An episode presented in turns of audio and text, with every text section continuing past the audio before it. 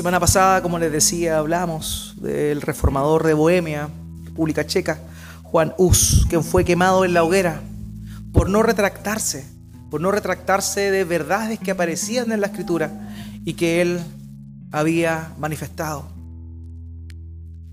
Juan Hus murió en el año 1415.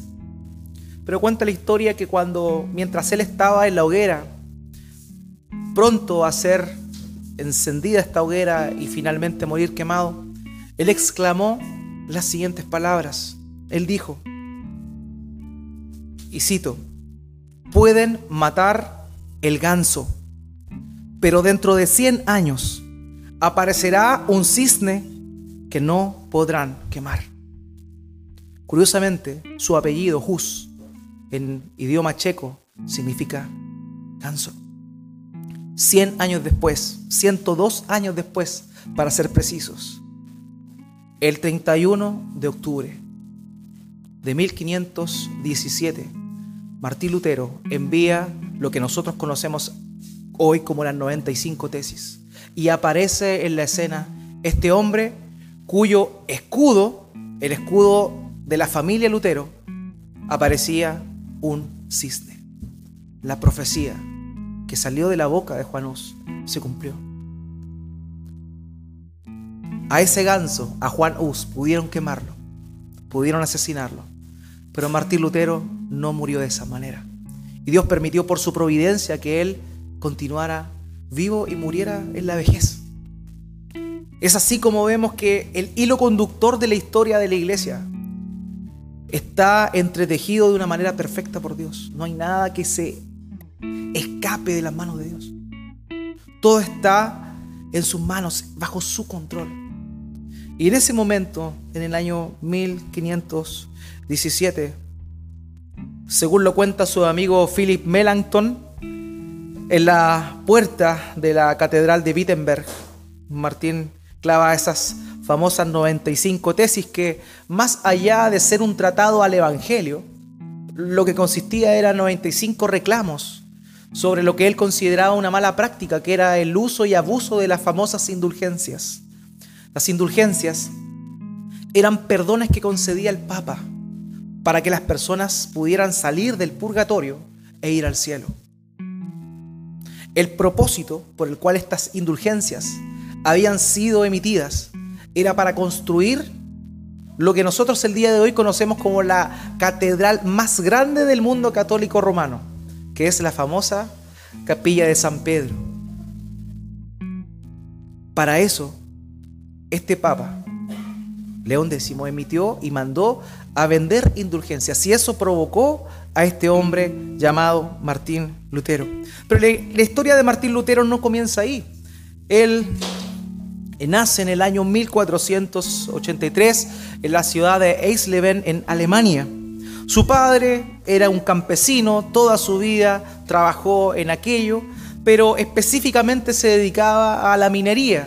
En aquel entonces la minería no era como lo conocemos hoy en día, era algo sumamente sacrificado, era en las minas de cobre en particular, era donde este hombre eh, trabajaba, el padre de Martín, un hombre duro.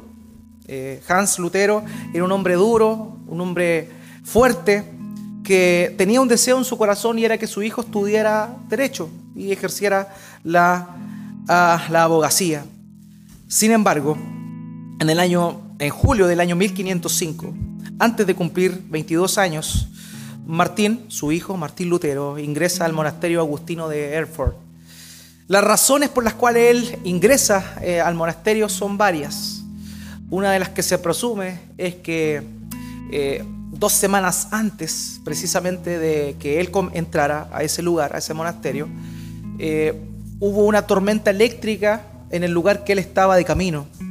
Iba a haber un sendero y comienza una tormenta eléctrica. En ese momento, él se entrega, por así decirlo, a Santa Ana, ese entonces.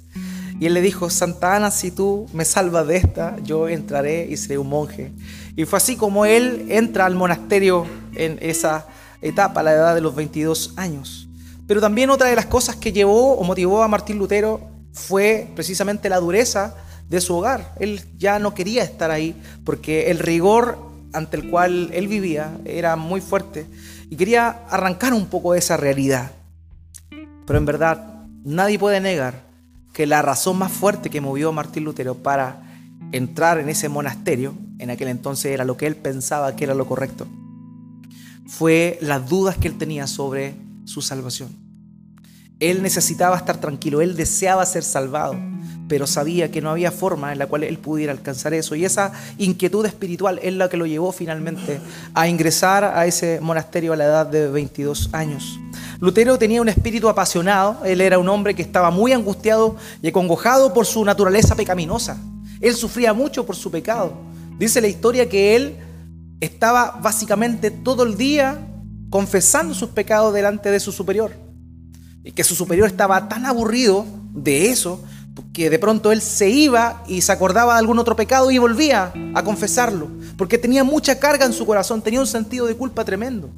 Él veía un Dios justo, un Dios santo tan perfecto que a él no, no concebía en la cabeza cómo era posible que él pudiese ser aceptado por Dios. Por esa razón él era tan meticuloso a la hora de cumplir con estos ritos que en aquel entonces eh, el monaquismo imponía. Él era conocido también por autoflagelarse para controlar sus apetitos carnales.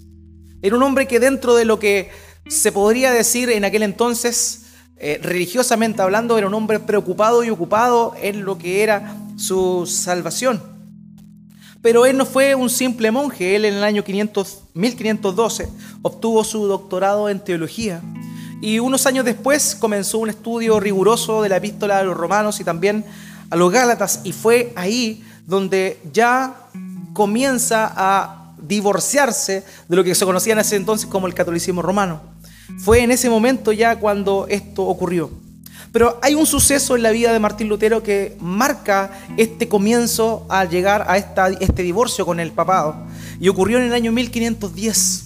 En ese entonces fue comisionado junto a, otros, a una comitiva de otras personas a ir a la ciudad de Roma.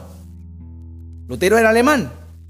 Y el sueño de cualquier monje, el sueño de cualquier eh, cristiano católico de ese entonces era ir a Roma. Esa ciudad, Roma, era el lugar donde muchos santos habían derramado su sangre. Él deseaba estar ahí. Justo se dio una atención local ahí en las iglesias y eh, fue llevado en esta comitiva a Roma para manifestar sus inquietudes. Era un tema netamente administrativo el que lo llevó allá. Pero estando allá en Roma, él se dio cuenta de algo tremendo. Él se dio cuenta cómo era que los, los curas, los sacerdotes, con el fin de recibir más y más dinero, hacían las misas sumamente rápido. Como que siguiente, ¿usted por qué quiere un familiar muerto? Ya, perfecto. Hacía la misa, ya siguiente, que pase el siguiente. Y eso impactó la vida de Lutero. Él era un monje temeroso del Señor. Él se demoraba mucho en utilizar las palabras precisas para poder hacer eso. Y al ver la liviandad que los sacerdotes de Roma que era la cuna de esa religión, como ve, era su actitud, él quedó sumamente eh, desilusionado de cómo era eso. En un momento, él va a una escalera que está en Letrán, que se llama la escalera de Pilatos, y cuenta la historia que esta escalera que está allá en Roma fue mandada a traer por Helena, la madre de Constantino, y fue mandada desde Jerusalén hacia Roma, porque esa escalera supuestamente es la escalera donde Poncio Pilato dictó sentencia y puso a Jesucristo y a Barrabás. Entonces, esa escalera era muy transitada. Esa fue llevada, como les decía, según lo que cuenta el catolicismo romano, vaya uno a saber si es verdad. Eh, fue llevada a Roma y ahí habían peregrinaciones. ¿Qué hacían? Arriba se pagaba para comprar una indulgencia, pero las personas que querían alcanzar esa indulgencia, tenían que de rodillas subir cada uno de esos peldaños. Cada uno de esos peldaños debía subirlo. Y cada peldaño debía orar el Padre Nuestro. Dice el mismo Lutero que mientras él estaba subiendo, empezó a cuestionar ese actuar que él mismo estaba llevando a cabo, que era algo propio y común que todas las personas hacían. El hecho de realizar ese tipo de rituales con el fin de alcanzar el perdón de Dios para él o para otra persona. De hecho, el deseo de Martín Lutero en esa oportunidad era comprar una indulgencia para su abuelo, que había muerto. Él amaba mucho a su abuelo y quería sacarlo del purgatorio. Y por eso es que aprovechó esa instancia de hacer eso. Finalmente, mientras iba subiendo las escaleras, algo vino a su mente, a su corazón, y recordó aquel pasaje del profeta Habacuc, capítulo 2, verso 4, que dice, el justo por la fe vivirá. Años después, ese mismo pasaje, pero en función a lo que Pablo le escribe a los romanos, es que comienza este despertar en la vida de Lutero. Quiero invitarle por favor a que busque su Biblia en Romanos capítulo 1, versículo 17. Romanos capítulo 1, versículo 17. Este es uno de los pasajes que movió a Martín Lutero a alzar la voz y a decir que la Biblia es la única regla de fe y conducta y que la salvación no puede ser vendida por nadie y que solamente es otorgada por la gracia de Dios. Romanos capítulo 1, verso 17. Dice lo siguiente, porque en el Evangelio la justicia de Dios se revela por fe y para fe, como está escrito, más el justo por la fe vivirá. Este pasaje que acabamos de leer que motivó a Martín Lutero es uno de los pasajes más interesantes del Nuevo Testamento. Los estudiosos hasta el día de hoy hacen debate referente a qué quiere decir ciertos elementos que aparecen descritos en este pasaje. Es más, muchos eruditos dicen que este versículo, el versículo 17, es aquel que sustenta todos los 16 capítulos que son parte de la epístola de Pablo a los romanos. Aquí se resume la temática principal de lo que Pablo quería decirle a los hermanos en Roma. Por eso es tan importante, por eso es tan relevante y el día de hoy el Señor nos va a, a llevar nuevamente a una realidad que incluso nosotros como cristianos muchas veces dejamos a un lado. Vuelvo a leer el pasaje, porque el Evangelio, la justicia de Dios, se revela por fe y para fe, como está escrito, más el justo por la fe vivirá. El propósito de la epístola de Pablo era dar a conocer el contenido del poderoso mensaje del Evangelio. El versículo anterior, el versículo 16, dice, porque yo no me avergüenzo del Evangelio porque es poder de Dios. Él predicaba y pregonaba este Evangelio. Pero este Evangelio poderoso tenía un mensaje claro. Tenía un mensaje sencillo, un mensaje conciso. Para aquellos que no saben lo que significa evangelio, evangelio significa básicamente una buena noticia. El evangelio es una buena noticia. Una noticia tremendamente maravillosa para aquel que la acepta, la recibe y la toma. Eso es lo que es el evangelio, una buena noticia. El mismo Martín Lutero, en, dentro de sus 95 tesis, en la tesis número 62, dice lo siguiente. El verdadero tesoro de la iglesia es el santo evangelio y la gloria y la gracia de Dios. Por años la iglesia de Roma había estado vendiendo indulgencias para alcanzar la salvación. Pero ¿qué es lo que llevó a Martín Lutero? Fue precisamente ver esta realidad de la escritura, que la salvación y la vida, la justificación, no venía por comprar y pagar algo. Venía única y exclusivamente como un regalo de Dios. Y ese era el maravilloso mensaje del Evangelio. No era otra cosa. En aquel entonces, León X, a la hora de manifestar y mandar a construir esa capilla, la capilla de San Pedro, eh, Paréntesis, ¿usted ha visto imágenes actuales del Coliseo romano? El Coliseo romano está así de destruido del tiempo de la construcción de la Basílica de San Pedro. El Papa mandó a quitar rocas y piedras del Coliseo para construir la, la, la capilla de San Pedro. Cierra paréntesis. Lo único que desea él, deseaba este hombre, este Papa, era mantener con su legado, dejar algo por lo cual la gente lo recordara. No estaba preocupado de la salvación de las personas. No estaba preocupado de predicar el Evangelio, de llevar verdaderamente a estas personas de la oscuridad misma en la cual ellos se encontraban a la luz admirable del Señor Jesucristo. Y eso fue lo que vez tras vez movía a este hermano a decir eso. Ahora bien, hoy en día, en nuestros tiempos, la salvación no se vende, no es como en aquel entonces. Pero lo que está de moda es vender la bendición. Hoy día usted no paga para ser salvo, pero sí a usted le enseñan, lamentablemente, que para ser bendecido tiene que pagar. Es por eso también necesario en nuestros tiempos volver a recordar qué fue lo que motivó a Martín Lutero a levantar la voz, a emitir estas cosas, para que nosotros también en nuestro contexto respondamos a las cosas que están sucediendo a nuestro alrededor. Muchas mucha gente, muchos predicadores, muchos hombres están vendiendo la bendición. Y la bendición no se vende. La bendición proviene de Dios simplemente. Y el propósito es sacar ganancia de aquello que es lo más sensible a la, a la, a la humanidad, que es el sentido de espiritualidad. La gente, toda la gente, y escuche bien, toda la gente tiene una necesidad espiritual y anda en búsqueda de algo espiritual. Incluso hasta el ateo tiene esa búsqueda espiritual. Lo que pasa es que trata de nublar y cegarse a la única realidad que verdaderamente tiene peso, valor y resultado, que es el mensaje de Cristo. Pero igual tiene un vacío espiritual que está llenando, tapándose los ojos. Toda la gente tiene esa necesidad. Y es por eso que nosotros también en nuestro tiempo tenemos que entender esto. Todo lo que Dios da, lo da de gracia. No hay nada que tú puedas hacer para obtener el favor de Dios. Nada, nada de nada. El Evangelio, hermano mío, no busca de ninguna manera darte dinero. No busca darte posesiones. El Evangelio lo que hace es mostrarnos a un Dios que anda en búsqueda de los pecadores. Eso es lo que es el Evangelio.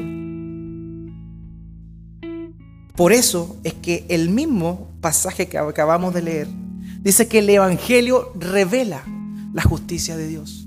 El mensaje del Evangelio está revelando, no está siendo, por así decirlo, una respuesta a la búsqueda del hombre.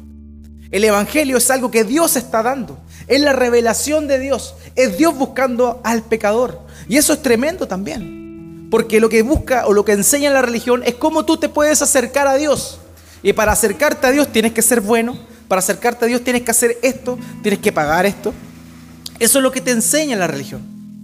Pero la religión pura y sin mácula, la verdadera religión, el mensaje de Cristo, es distinto. No es el hombre buscando a Dios, es Dios buscando al hombre. Un autor dijo lo siguiente, en el Evangelio tenemos la justicia de Dios en acción es una justicia que en lugar de perseguir al pecador para condenarlo, está empeñada en perseguirlo para salvarlo. No es que el hombre busque a Dios, es que Dios está buscando al hombre. Y no porque Dios necesita al hombre. Que quede bien claro eso. Dios no necesita al hombre para sentirse conforme, satisfecho. Dios no te necesita a ti. Tú necesitas a Dios. Sin embargo, ese amor tan grande que brota de su ser es el amor que se demuestra dando, entregando, buscando. Es Dios quien hace eso, no es el hombre. El famoso pasaje de Juan 3:16, que cada uno de nosotros, aquellos que tenemos años o tiempo en la fe, debemos conocer, continúa con algo maravilloso en el versículo 17 y 18. Dice, porque Dios no envió a su Hijo al mundo para condenar al mundo, sino para que el mundo sea salvo por él. El que en él cree no es condenado, pero el que no cree ya ha sido condenado porque no ha creído en el nombre del unigénito Hijo de Dios. Dios no envió a su Hijo al mundo para condenarlo porque el mundo ya estaba condenado. Dios mandó a su Hijo al mundo para salvar, para entregar salvación. Por eso la justicia de Dios se revela, no se busca se revela, es Dios buscando, es Dios que está por medio de su Hijo Jesucristo, no buscando la retribución que justamente le corresponde al pecador. El pecador de una manera justa tiene que ser castigado. Pero Dios, en vez de buscar al hombre para castigarle, en su infinita misericordia, le da la oportunidad de entregarle su gracia, su misericordia y compasión. Ese es el mensaje del Evangelio. Dios está buscando al pecador. Dios está llamando a aquel que se reconoce como pecador. Por eso el Señor dice en Lucas capítulo 19, versículo 10, porque el Hijo del Hombre vino a buscar y a salvar lo que se había perdido. No pretendas hacer algo para alcanzar el favor de Dios, porque no hay nada que puedas hacer. Tus obras justas que tú consideras justas son trapos de inmundicia delante de Dios. Nada puedes hacer. Tú no buscas a Dios, es Dios quien salió a tu encuentro. Por eso es que dice que en el Evangelio la justicia de Dios se revela. En el Evangelio la justicia de Dios busca. Es Dios buscando y no otra cosa. Y eso es lo primero y maravilloso de este mensaje poderoso del Evangelio. Eso es lo que diferencia el cristianismo de cualquier religión, incluso hasta las pseudo cristianas. Porque hay religiones que tienen a Cristo, entre comillas, pero que tienes que hacer otras cosas para alcanzar la redención. Los testigos de Jehová, por ejemplo, ellos reconocen a Jesús, en la persona histórica de Jesús. Evidentemente no lo reconocen como Dios. Pero dentro de su religión y de su enseñanza está Jesucristo. Sin embargo, para tú ser agradable al Padre tienes que portarte bien. Lo mismo pasa, como ya les comentaba semanas anteriores con el catolicismo romano, tiene a Cristo metido ahí. Pero lo que busca es finalmente, saben que Dios es tan bueno que va a mandar a todos para arriba, así que no se preocupen. Hagan los sacramentos nomás y están listos. Queridos, la que la Biblia nos enseña es que no hay nada que el hombre pueda hacer para buscar el favor de Dios y alcanzar la justicia que viene de Dios. Es Dios quien busca al hombre. Es Dios quien te está buscando, es Dios quien te buscó y salió a tu encuentro. En aquella parábola que mencionaba en el estudio, la famosa parábola del hijo pródigo, que como les decía, más bien debiese ser llamada el padre pródigo. Es el padre quien estaba afuera de su casa esperando que su hijo regresara. Dice que su padre vio a su hijo de lejos y salió a su encuentro. Había sido más de un año que su hijo se había ido. Cuando tú ves a alguien de lejos y no lo ves hace mucho tiempo y crees que no va a volver, simplemente cuando ya está cerca es cuando tú dices, ah, era él. En este caso el padre estaba atento que su hijo volviera. Y al verlo de lejos, él va y sale a su encuentro. Así es Dios, hermano. Así es Dios. Dios saliendo al encuentro de el pecador. Ahora bien, hay otro pasaje o otra cosa que nos dice este pasaje del verso 17 interesante y que es realmente la que ha tratado o la que ha tenido de, eh, de cabeceándose, por decirlo de alguna manera, a los estudiosos, que tiene que ver con la justicia de Dios, porque dice, en el Evangelio la justicia de Dios se revela. Entonces, esa expresión justicia de Dios en verdad es algo que para muchos le produce un poco de conflicto porque no es una expresión que se emplee mucho en el Nuevo Testamento. Pablo no la emplea muchas veces. Y es por eso que algunos tienen dudas referente a esto y hay un debate sobre el tema. Porque ¿a qué se está refiriendo en verdad con la justicia de Dios? Sabemos que Dios, el Evangelio, es Dios, es la justicia de Dios buscando, revelándose. Pero ¿a qué se refiere con esa justicia? Algunos piensan que se refiere al atributo de Dios de la justicia, que Dios es justo. Y eso precisamente era lo que a Martín Lutero lo atormentaba, porque él sabía que si Dios era justo, él iba a emitir su juicio correcto y justo a su vida como pecador y que no había cosa que él pudiera hacer. Pero aquí este pasaje no se está refiriendo a la justicia de Dios, a su atributo de justicia. No se está refiriendo a eso. Otra de las cosas que piensan algunos que se podría referir es a esa justicia que tiene Dios que exige la santidad del hombre. Y eso es peor aún, porque menos posibilidad el, ser humano tiene de poder alcanzar esa justicia. Finalmente, otros hermanos y que es lo que la iglesia ha creído en mayor manera y que el mismo pasaje da evidencia de ello, es que se está refiriendo a la justicia que Dios da. No a la justicia de Dios, sino a la justicia que procede de Dios. Es la justicia que Dios da. O sea, lo que quiere decir acá es que en el Evangelio, la justicia que Dios da, que proviene de Dios para el pecador, es revelada. Esa es la idea de lo que el apóstol está hablando acá. Ahora bien, dentro del concepto de justicia, eh, hay muchas personas que tienen una idea equivocada quizá de lo que implica justicia. La concepción griega de la justicia era que alguien es justo cuando actúa de una buena manera, de una manera ética y moralmente correcta. Eso es lo que hace a alguien justo. Eso es lo que pensaba la cultura griega que era la justicia. Y normalmente nosotros el día de hoy también tenemos muchas veces esa, esa noción, esa noción griega. Pero Martín Lutero dijo lo siguiente sobre esto. Dice, para Aristóteles, que era un filósofo griego, la justicia es el resultado de las obras y se origina de ellas. Pero para Dios, la justicia procede de las obras. De modo que las obras son el resultado de la justicia. La justicia que está hablando aquí no es aquella que tú alcanzas por ser bueno, por hacer buenas cosas. Porque nada de esas cosas que tú, buenas que tú puedes hacer, están libres y limpias de pecado. Todo está manchado de alguna manera con el pecado. La justicia de Dios no es la justicia que tú alcanzas de una manera propia, porque te portas bien. Es una justicia que Dios ha dado. Esa es la justicia que está hablando el pasaje aquí. El antiguo padre de la iglesia, Agustín de Hipona, dijo lo siguiente, se llama justicia de Dios porque al impartirla, Dios hace justos, note bien esto, Dios hace justos a los hombres, así como la salvación que es del Señor es el acto salvador mediante el cual Dios hace salvos a los hombres. En otras palabras, la justicia que está hablando aquí es la justificación la justificación. O sea, en el Evangelio, la justificación que Dios da al pecador se está revelando.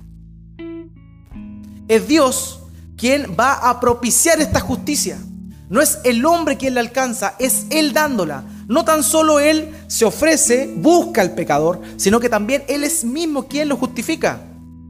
Muchos de ustedes recordarán, para ejemplificar el concepto de justificación, cuando aquellos que somos padres y aquellos que mandan a sus hijos al colegio, eh, su hijo falta clases. ¿Qué tiene que hacer el padre? Ir a justificarlo. ¿Cierto? ¿Qué implica eso? Implica que no faltó a clases. No, porque faltó a clases. Pero el padre va con esa autoridad y dice, esto está autorizado por mí, por eso faltó. Y ahí viene eso que conocemos como justificación. Eso es lo que Dios hace por nosotros. No es que nosotros hayamos pecado, no es que nosotros seamos justos. De hecho, no somos justos, ni siquiera ahora, estando en Cristo, no somos justos. Por naturaleza. Pero como recién cantábamos, somos declarados justos. Y esa es la implicancia de la justificación. No es que tú eres justo, sino que tú eres declarado justo. Es Dios quien te hace justo. Y esa justicia no es, vuelvo a repetirlo, por lo bueno que hagas tú. Y ni siquiera se mantiene porque seas bueno. Tú eres justo y cuando eres justo haces obras de justicia porque es la posición que Dios te ha dado. Pero no porque tú hagas cosas buenas. Por eso es esta justicia, estas obras buenas provienen de la justificación, de la justicia de Dios y no viceversa, no al revés. En Apocalipsis capítulo 2 versículo 11 dice esto, el que es injusto sea injusto todavía, el que es inmundo sea inmundo todavía, el que es justo practique la justicia todavía. Fíjese, habla de el estado y habla del actuar. Un cristiano, aquel que ha nacido de nuevo, que ha confiado en Cristo, es justo y, pero no es justo por sus obras de justicia, es justo porque Dios le ha declarado justo. Y como está en esa posición, ahora hace obras de justicia. Esto nos cambia de verdad completamente el concepto, hermanos míos. Vemos a un Dios revelándose, a un Dios buscando al pecador, pero también vemos a un Dios que ve que tú no tienes nada que ofrecer. Y es el mismo quien por medio de su Hijo Jesucristo. Porque tú, si estás en Cristo, eres declarado justo. Pero esa justicia no viene de ti. Esa justicia vino de Cristo, su Hijo amado. Quien, a diferencia tuya y mía, vivió una vida perfecta, quien nunca pecó, quien fue tentado en todo conforme a nuestra semejanza, pero que nunca cometió pecado. Y la justicia de Él, la justicia de su Hijo Jesucristo, es la que Dios te aplica a ti, te imputa a ti, y tú eres declarado justo en Cristo. Nadie puede ser declarado justo sin Cristo. Nadie puede ser declarado justo por haberse bautizado en una iglesia católica romana. Nadie puede ser justo por haber hecho la primera comunión. Nadie puede ser justo por algún tipo de cosa que tú hagas. Lo único que te puede hacer justo es el maravilloso mensaje del Evangelio que viene por un solo mediador que es Jesucristo, hombre. No hay otra cosa, no hay otra cosa que podamos hacer. Sin embargo, este pasaje, lo que más impactó a Martín Lutero no fue esta, esta discusión sobre lo que tenía que ver con la justicia o qué significaba la justicia, sino más bien lo que impacta y la temática principal de este verso es aquella palabra que sale repetida tres veces en el mismo. Acompáñenme de nuevo al pasaje, Romanos 1.17. Porque en el Evangelio la justicia de Dios se revela por fe y para fe, como está escrito, más el justo por la fe vivirá. ¿Cuál es la palabra que más se repite ahí? Fe. Fe. Algo tan sencillo, imagínense, es hasta un monosílabo, fe. Pero eso tan sencillo, lo fundamental, es la respuesta fundamental al mensaje del Evangelio. La fe. La fe. Lo que Pablo está diciendo acá, cuando él cita esto, no sale de su corazón cuando termina diciendo más el justo por la fe vivirá. No está refiriéndose él a algo que haya nacido de sí, sino más bien está haciendo una cita a un libro, a un profeta del Antiguo Testamento llamado Habacuc. Y en Habacuc, capítulo 2, versículo 4, es donde él, Pablo, el apóstol Pablo, toma este pasaje. Fíjese lo que dice en Habacuc 2.4. He aquí que aquel cuya alma no es recta se enorgullece, mas el justo por su fe vivirá. Aquí hay un elemento claro que nos ayuda a comprender de mejor manera lo que implica la fe. Porque la fe es algo que es tan sencillo, tan simple, que muchas veces por nosotros es descuidado. Pero fíjese lo que el apóstol Pablo dice ahí, que en el Evangelio la justicia de Dios se revela por fe y para fe. Hermanos, la fe no es el principio de la, del Evangelio. La fe es la vida de aquel que ha nacido de nuevo. No se trata de haber tenido fe en Jesucristo la primera vez, cuando escuchaste el mensaje de Cristo y te impactó. Cuando escuchaste que eres un pecador que merece el infierno porque mereces el infierno. Y que Cristo pagó en tu lugar esa deuda y que tú lo que tienes que hacer es arrepentirte. Cuando tú escuchaste eso, obviamente, cautivó tu corazón. Hay algunos que quizás no ha ocurrido eso todavía, te invito a que lo hagas. Por el amor de Dios, hazlo. Pero cuando tú escuchaste ese mensaje y te diste cuenta de tu incapacidad ante aquella santidad de Dios, lo único que podías tener es fe. La fe es todo lo contrario al orgullo. Por eso, Habacuc dice, He aquí aquel cuya alma no es recta se enorgullece, mas el justo por su fe vivirá. Hermanos, la fe es lo, es lo único que el ser humano debe tener para alcanzar el favor de Dios. Lo único. Como ya dijimos, las obras están fuera. Es la fe. Pero ¿qué es una fe genuina? ¿Qué es una fe sincera? Es algo sumamente sencillo. Y es todo lo contrario a alguien orgulloso. Alguien que tiene fe es humilde. El Salmo 149, versículo 4, dice lo siguiente, hermanos. Porque Jehová tiene contentamiento de su pueblo. Fíjese acá. Hermoseará a los humildes con la salvación. La fe, hermanos, aquello que no es tan solo el comienzo de la vida junto a Dios, sino que es el peregrinar completo, es una vida de fe. Pero para que tú tengas una fe genuina, una fe sincera, esa fe es todo lo contrario al orgullo. Vemos en las escrituras que el mismo Señor Jesucristo alaba la fe de algunas personas.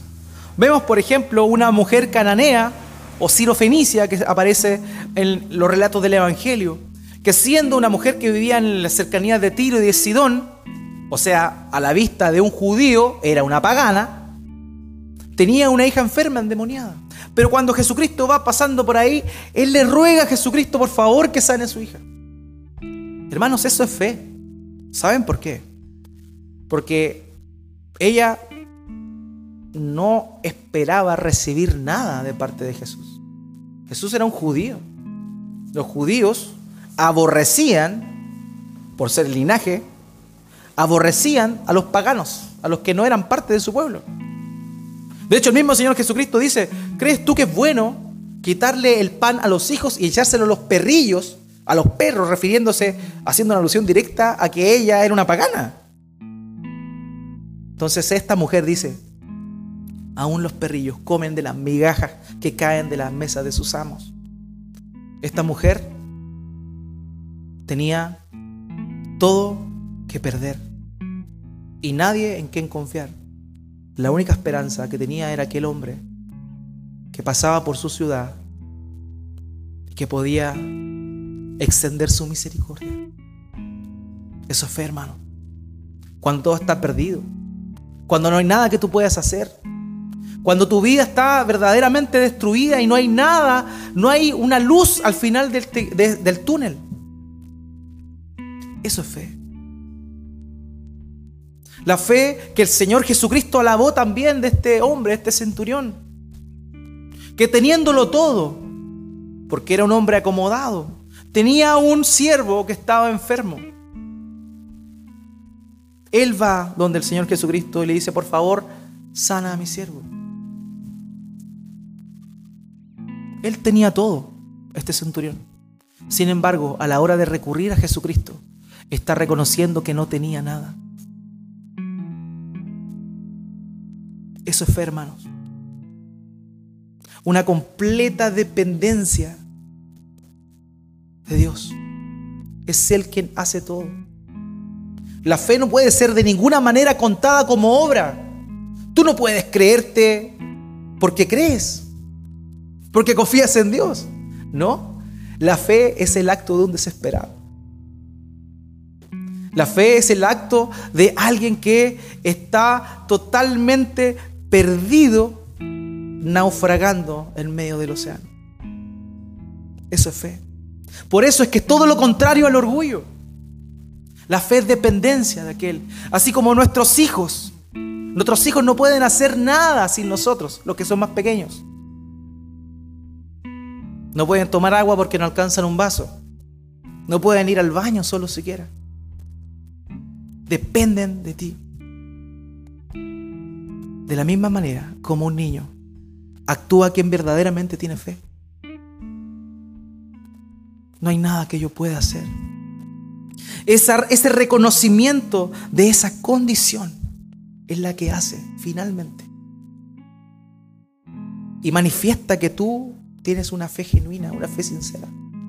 Hermano, nunca olvidemos la sencillez de una fe. Nunca olvidemos la sencillez de la fe. Vivamos de una manera sencilla en fe. Confiemos en Dios siempre. No pensemos que somos dueños de lo que hacemos, que somos dueños de lo que tenemos. No. Para tener fe, tienes que reconocerte como un completo... ¿Qué palabra puedo usar para que suene lindo? Alguien que está en incompleta, en completa incapacidad de hacer algo. Pero eso no es solo cuando tú crees, hermano. Es toda tu vida. Tu vida tiene que ser así, dependiendo de Dios, rogando a Dios. Eso es fe, hermano. Por fe y para fe. Lo único que hiciste tú para reconocer, para recibir ese maravilloso regalo de parte de Dios, es reconocer tu incapacidad, tu vida destruida tu futuro perdido. Y simplemente abrir tus brazos y recibir aquel regalo que Él te ha dado. Nunca olvidemos lo importante, hermanos míos, que es la fe. Vivamos en fe. Nosotros no somos así, de manera natural. Y sobre todo en nuestro tiempo. Todo lo controlamos nosotros y cuando nosotros no controlamos las cosas nos estresan. Hermano, vive en fe. Confía en Dios.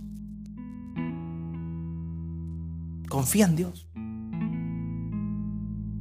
Vive esa fe. Porque esa fe, esa confianza en Dios, como el único que puede ayudarte, es lo único que has hecho tú para alcanzar la salvación.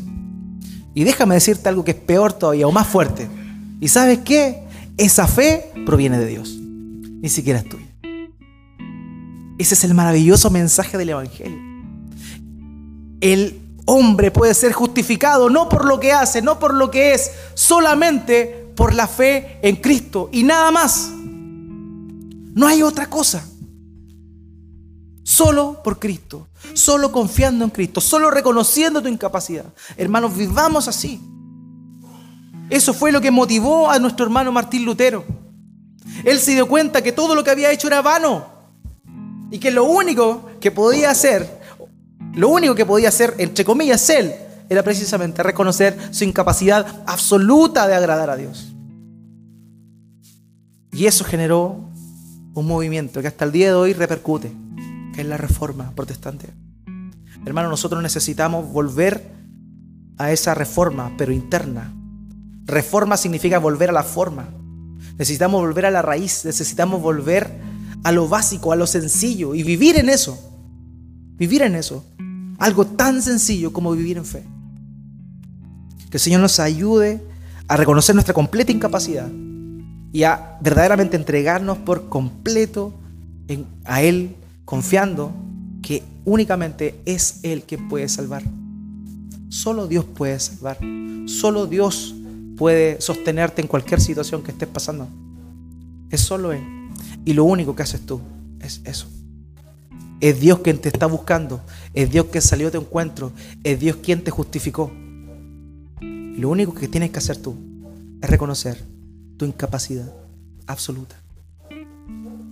Es ser grato delante de su presencia por tus propias obras.